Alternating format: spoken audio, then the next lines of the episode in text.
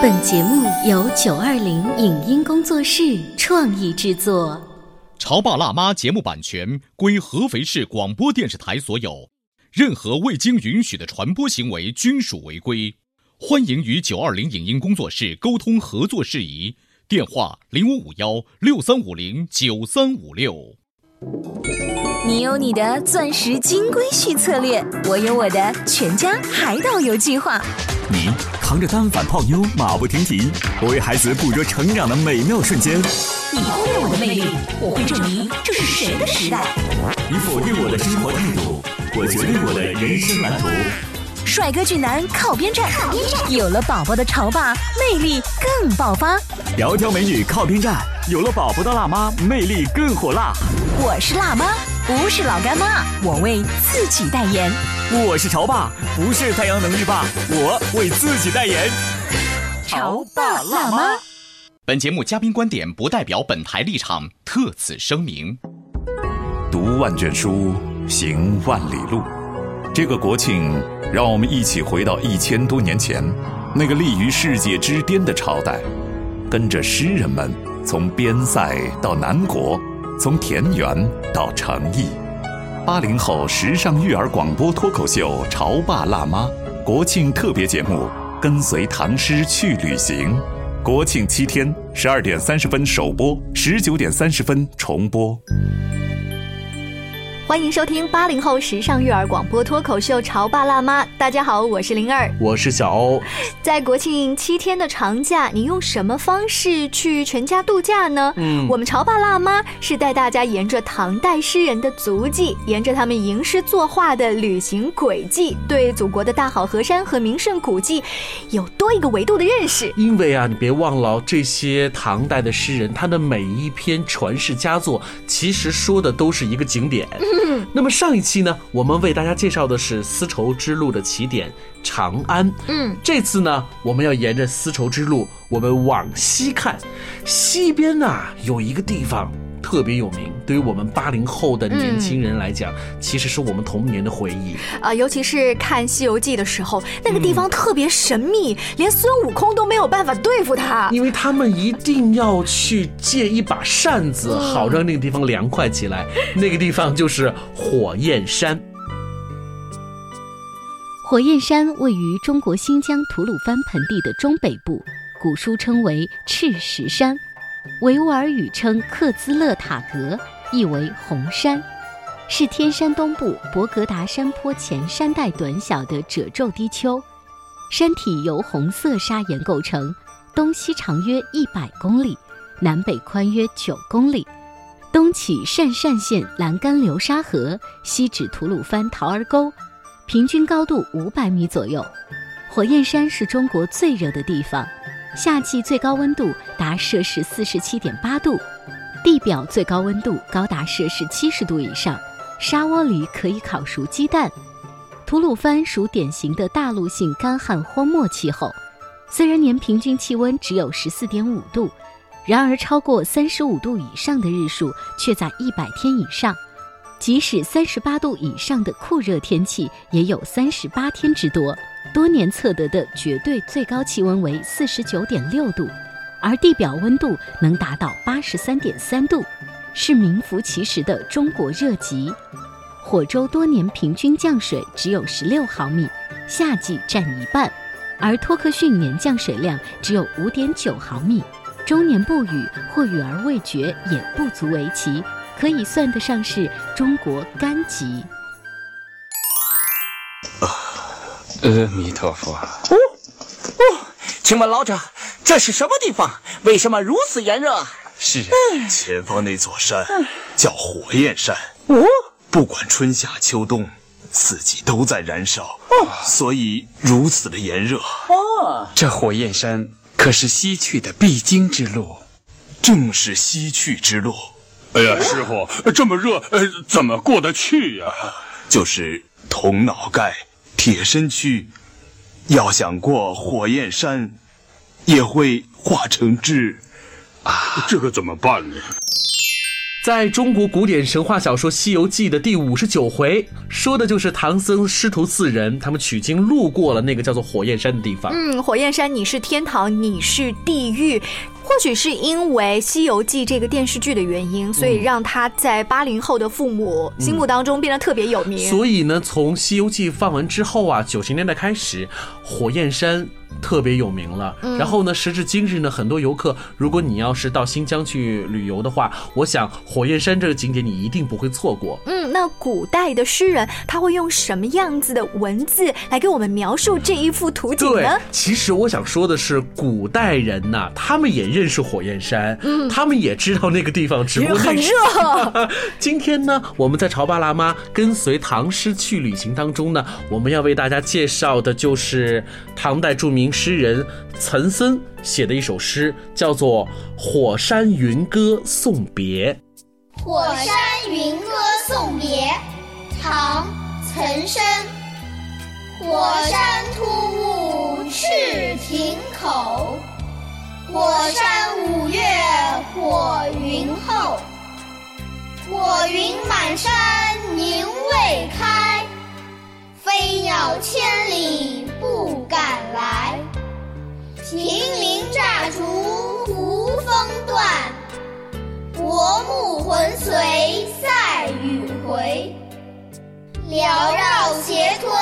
铁关树，纷纭败眼交河树。迢迢征路火山东，山上孤云随马去。火焰山突兀地矗立在赤亭口，在五月份的时候啊，山上的火云就已经厚厚的堆积在这里了。这个地方火云是炎炎逼人，好像凝固的在那儿无法散开，即便是千里之外的飞鸟也不敢从这里飞过。嗯，《西游记》当中提到的火焰山，就是刚才听到的诗人岑参笔下“飞鸟千里不敢来”的火山。它位于吐鲁番盆地的中部，东西长九十八。千米，南北宽九千米，最高处的海拔都达到了八百五十一米。嗯，为什么叫火焰山呢？火焰是红嘛？嗯，因为在维吾尔语当中，把火焰山称为叫做克孜勒塔格，也就是红山的意思。好了，现在我们一家老小哈带着孩子来到了火焰山了。第一个感触是什么？热，很热很热，而且那个地方呢会有温度计，它就会告诉你那个地表温度有多少度。所以我想到这儿来，我们让孩子学会的第一个是自我挑战，体验酷热和寒冷的这种交替出现。有的小朋友会说：“妈妈，我不想来这里，因为太热了，我要空调。”嗯，可是那里哪有空调呢？在城市的空调房间长大的孩子，或许还没有体验过酷热和极寒的交替。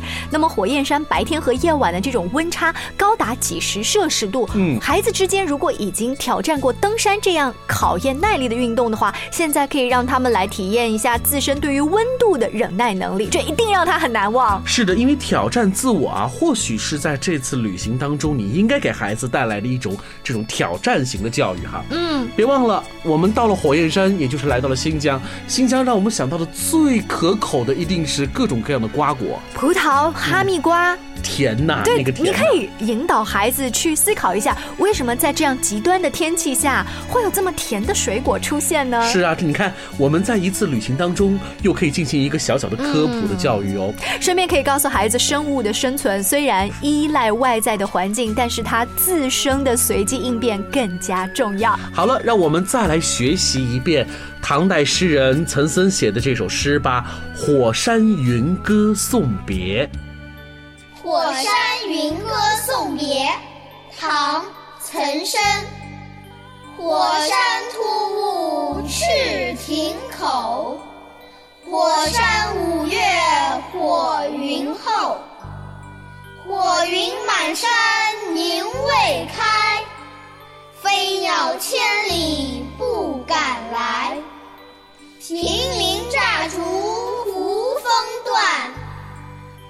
暮魂随赛羽回，缭绕斜吞铁关树，纷纭败眼交河树。迢迢征路火山东，山上孤云随马去。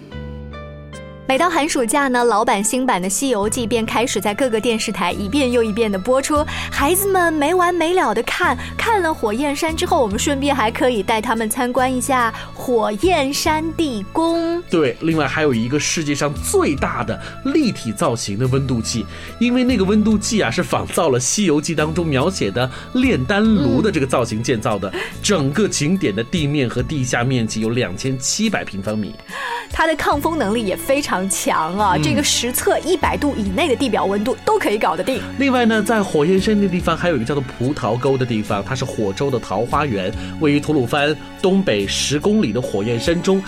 那在葡萄沟里头，相信你们会看到各种各样的瓜果。别忘了吃归吃。肚子可是很重要的哦，别吃坏了。那我想，我们潮爸辣妈节目呢，这是在国庆期间推出的特别单元，跟随唐诗去旅行。平时的节目是在周一到周五下午两点到两点半，晚间九点到九点半播出。大家也可以来搜索一下微信公众号“潮爸辣妈俱乐部”。今天我们是沿着丝绸之路往西走，来到了新疆吐鲁番的火焰山。那么下期节目，我们又带着全家老小会去哪个地方呢？嗯，别忘了关注明天的潮爸辣妈节目。而我们的节目平时呢，也会有很多育儿的小故事，爸爸妈妈来直播间吐槽。像接下来我们就要为大家请出的这位育儿专家，给大家提出了一个观点，叫做“不含诱惑的深情”。这到底是什么意思呢？稍微休息一下，待会儿回来。您正在收听到的是故事广播《潮爸辣妈》。潮爸辣妈播出时间：FM 九八点八，合肥故事广播，周一至周五每天十四点首播，二十一点重播。网络收听，请下载荔枝 FM、蜻蜓 FM、阿基米德、喜马拉雅、中国广播以及苹果 Podcasts，搜索“潮爸辣妈”订阅收听。微信公众号请搜索“潮爸辣妈俱乐部”，参与节目互动哦。潮爸到，辣妈。准备到，育儿专家，请。中国内地首档八零后时尚育儿广播脱口秀，陪你一起吐槽养育熊孩子的酸甜苦辣，陪你一起追忆自己曾经的小世界。潮爸辣妈。本节目嘉宾观点不代表本台立场，特此声明。欢迎收听八零后时尚育儿广播脱口秀《潮爸辣妈》。大家好，我是灵儿，我是小欧。今天直播间为大家请来了儿童心理学方面的专家葛玲丽葛老师，欢迎大家好，欢迎葛老师。有一天看到葛老师的朋友圈里发了一篇文章，这名字啊就特别的，呃，学术范儿吗？学术范儿，对。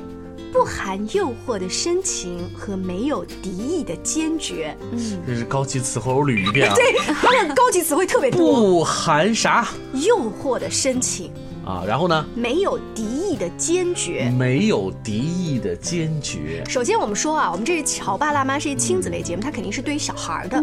这所有的诱惑和批评都是对孩子的。不含。没有，我们先把这两个词拿掉啊。我们先说一个叫什么？第一个叫做什么？诱惑的深情和敌意的坚决。坚决，这我们要拆开来分析吗？然后再拆，前面就是深，就是深情了。深情和坚决，深情是什么意思？就是我对谁啊，欲望特别好，容易啊抒发这种情感，说哎我多么爱你或这样的，对不对？然后呢，坚决什么？不，no 这样子，是吧？好，然后再往前再加。就什么诱惑的深情是什么意思？妈妈很爱你，但是你有一个什么条件在前面？是，然后呢？呃，这个什么叫拒绝？敌意的坚决。敌意的坚决是该怎么表演呢？这个不可以吃糖。你看，每次都吃糖，你看你的牙齿都坏了。你看。呃，谁谁谁都怎么样？他们家妈妈一说不可以怎么样，哪个孩子他就听话。你看你的这个 no 当中加了很多比较和生气和嫌弃。这个就变成如果成年人，尤其是夫妻吵架，就你说事儿就说事儿，你别给我指其他东西，对不对？是不是隔壁老王家、老黄家？是不是？咱们就事论事，你不可以，但是咱们不带情绪的去。啊，所以说咱们今天把这高大上的这个题一拆开。咱们就了解了。好，那我们先挑出来说这个深情。我觉得在任何的一个时候，爸爸妈妈都需要对自己的孩子表达爱意宝贝，我爱你，或怎样怎样。嗯，这个是天性。嗯啊，但是我们往往就说咱们有很多有条件的爱。啊、比如说上回咱们谈到的成绩，那么这个成绩就是一个有条件的。你考了一百分，爸爸妈妈才爱你。对，但是他不会说的这么明显。嗯但是他的言谈举止，所有的一举一动，他无时无刻二十四小时他都透着、比如说，宝贝，又过年喽，过年要好多压岁钱呐、啊，爷爷奶奶、姥姥姥爷都会给，对不对？宝贝，如果这次考分考得很好的话，妈妈答应你，这个压岁钱我一定不回收，都放在你那儿。啊，这也算是一种怎么说呢？首先是对他的爱，浓浓的爱啊，压岁钱都是归你所有嘛。但是你是有个诱惑果的诱惑啊，诱惑或者谈条件啊，这就是我们说的这个这个情有况。条件的爱。嗯，呃，不能前面加一个条件。那如果同样是这个表达压岁钱这个事儿呢，那就是，呃，孩子压岁钱本来就是家里面人给你的，那就都由你来支配吧。嗯啊，你自己来决定。如果你搞不定，你可以请求爸爸妈妈的帮助，我来帮你去储蓄或者怎么样。就是前面不能有那个诱惑的条件在那儿。嗯，但是这个确实就是就压岁钱来说，我觉得这对于很多的爸爸妈妈是一个挑战，因为其实父母不信任孩子可以有能力去支配自己的。其实我是真的没钱，真的是要把钱给收回来，对不对？所以很多家长确实是，你要是说一两百块钱，可能都是小事儿。现在孩子压岁钱对。是一两千啊，一两千可能都是小数，可能都好几千。嗯，你这个对于家长来说，这个诱惑太大。好，如果压岁钱它是一种特例的话，我们把它放到生活场景当中，比较常见的情况是，孩子做了一件什么特别好的事儿，他画了一幅很漂亮的画，或者考了一个很棒的分数，那我自然由衷的由这件事儿，我就想表达爱意。还有一种情况是你有所求，嗯，你就会提出一个条件。再平常的就是什么都没有，很平常的生活，我就对你表达爱意。这三种情况下，葛老师，你觉得作为妈妈，你你真的都会很平均的去表达这这种感情吗？这个其实对于每个人来说都是一辈子的课题啊。嗯咱们说母子之间的链接，母女、父女之间的链接，它是一种天性。你没有看到哪个动物啊，一只老虎，它在哺育小老虎的时候，它会说：“你要是不抓住那只兔子，我今天晚上就不给你回窝了哈。”但是咱们人类在社会化的过程当中，我们有了很多外界的参数，而这些东西，如果你让这个成分变得太多了，孩子感受到的就是这些条件了。其实孩子很敏感他总是能够看得出来，爸爸妈妈对我是有所求的。嗯，曾经有一句话说，孩子其实是从妈妈的眼里看到自己。是我也是看，就是心理学的老师他们推送了一些文章，但这个话具体要怎么理解呢？呃我看过一个非常好的一个视频，一个几个月大的婴儿，妈妈和这个婴儿的互动，咱们可以看到，当妈妈笑的时候，孩子就笑；而当妈妈板起脸来严肃的时候，这个孩子他完全是一种茫然无措的一种表情，嗯然后他慢慢他那个小嘴就瘪下去了。就是对于孩子来说，他其实并不能够真正的去判断和感知他的逻辑判断能力，我好不好，他不知道。那么他怎么去建立一个最原初的一种自我价值感？就是妈妈欣赏我，妈妈爱我，妈妈常常对我笑嘻嘻。对，然后我是一个有价值的，我是一个可爱的宝宝。所以就是从妈妈的脸上看到了自己的影子。那回到一开始我说的那三种常见的家庭现象的话，就是有事儿没事儿你都对孩子笑嘻嘻，呃，表达一些鼓励的话呀，呃，不要把前面的诱惑加的那么明显，嗯，这样孩子就可以从你的眼中看到那一个积极向上的自己。你看哈、呃，作为家长跟孩子说话教育的这种天性，马上就会出来。比如说，我们对孩子说过最多的话，其实就是“宝贝，不要这样，嗯不要那样”。对因此，对于家长来说，太习惯说“不”这个字和拒绝这件事儿了，是对不对？为什么在你看来很难呢？呃，我们其实，在说不的时候，我们完全可以。呃，昨天我们还在说一个例子，就是应该是小宝这个年龄比较喜，很多孩子喜欢做的一件事儿，他喜欢绕着妈妈的腿转。嗯嗯啊，这就是其实这是孩子一种亲昵的表达，这个事儿本身也没有什么。但是如果老一辈的、嗯爷爷奶奶辈的，他可能会有一些迷信的说法，说不能钻胯呀，什么长得长不高了呀。那么你可以告诉孩子，就是说呃你这样做我不喜欢，这是一种表达方式。但你也可以一种表达方式，就是你怎么又这样？你天天绕着我，你看我都站不稳了，你你看我多难受，这样是一种把孩子推开的方式。嗯，其实孩子本身这样的一种亲密的表达，在年轻的爸爸妈妈可能是能接受的。这个这个例子可能更多的是对于老一辈。那么换一种角度来说，当孩子提出来一个要求，你是不是能够就事论事，告诉他，你这样做我不喜欢。嗯啊，比如说我咱们以前也谈过说脏话的这个话题啊。那么你告诉孩子，你说脏话不礼貌，你说脏话这样妈妈不喜欢，呃，而不是你反过来说，你看你跟谁学的？你这孩子怎么越来越不懂事儿了扯远了哎，对嗯，然后你带着情绪。这个是妈妈是太常做了，妈妈在家里头就就这么训爸爸的。我们常常是带着情绪去沟通，但是这样的情绪是带有杀伤力的。你告诉孩子这件事儿做的不对，孩子是可以接受的。但你告诉他，你是一个坏孩子，嗯你怎么又这样了？你这样做我就不喜欢你了。而且孩子会忘记刚才我做的错事到底是什对么。他甚至他根本就不知道我到底哪儿做错了。哎，小朋友是不是经常出现这种情况？嗯就是你还嘚啵嘚的训半天，累死了都。他不知道怎么回事儿。你你忘了什么啊？或者脑子在哪儿？他就所以我们。训话就是得捡重点，嗯而且少而精。你明确的告诉他，你这样做不对就可以了。但是我我们大人往往情绪失控，他会把三百年前的猫、四百年前的狗一块儿翻出来，孩子接到的情绪是妈妈很妈生气。妈不喜欢我，嗯嗯，妈妈生我的气了。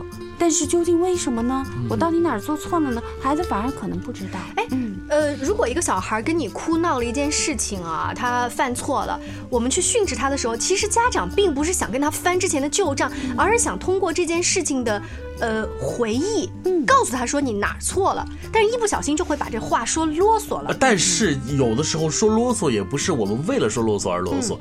往往那个时候那一刻，这个成年人，这个爸爸妈妈在做情感的宣泄，对，他就是就是很不爽这件事情，嗯。他想唰啦啦啦说出来。三四岁、四五岁的孩子，他是不知道表达情绪，嗯他只知道难过。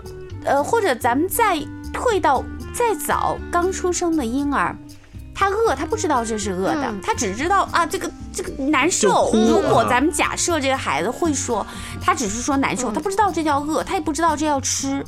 但是你几次哦，妈妈是可以感受到的。你告诉他哦，宝宝饿了，那你要吃奶了，吃完了他舒服了。这样的几次刺激，慢慢他就学会哦，当我饿了的，当我这种难受，嗯我叫是饿饿了，我饿了怎么解决？我要去吃。那么小宝也是遇到了同样的问题，他虽然不是一个婴儿，但是让他去用语言来表达情绪是非常困难的因为。情绪是件很复杂的事情。对咱们当小孩说不了的时候，我们就帮他说。是你只要让他说 yes or no 就可以了。啊，这个其实对妈妈的考验是非常大，就是你真正能够去共感到孩子的那种难受，嗯你才能帮他表达。然后你告诉孩子，咱们这个叫给情绪命名。哎，那么你在教孩子，所以说叫不带敌意的这个拒绝。拒绝，所以那一刻我就是想说，如果你只是简单的哭闹，就想让我给你买个新面包，我是不会答应的。嗯但你好好跟我说，我会答应。前段时间网上流行一个段子，是说如果婴儿也发朋友圈是什么样子？就是画漫画！我妈不让我吃夜奶了，怎么办呀？你们有没有这样的事儿啊？然后另外一个小孩说，啊啊！我妈又给我买了一套衣服，我觉得特别村，就是小孩换了一种方式表达自己的心事。嗯，嗯其实孩子婴儿他不会表达，嗯你得要教会他表达。但是孩子情绪他正在发展呢，他是有。咱们想一想，那如果那个脑子里面有千万头草泥马在那个地方乱转，冲不出来，那是多么痛苦。嗯那这个时候，妈妈需要慢慢的去教会他表达，而这个前提是妈妈你自己会表达。嗯，作为家长来讲，要学会一些情绪的控制啊，包括跟孩子的互动，真的不是那很简单的事情。今天我们两招哈，葛老师带来的，第一个是什么来着？不含诱惑的深情，第二个是要不含敌意的坚决。啊，看上去很复杂，其实就是一个对于我们自己情绪的控制，以及我们如何跟孩子做好互动。我们这个说大一点，跟老公和老婆同样一样对其实跟谁都一样。对，非常感谢葛老师做客直播间，这句有诗意的话哈，我们以后在自己的育儿生活当中再慢慢来修炼。谢谢，我们下期见，拜拜，拜拜拜。以上节目由九二零影音工作室创意制作，感谢您的收听。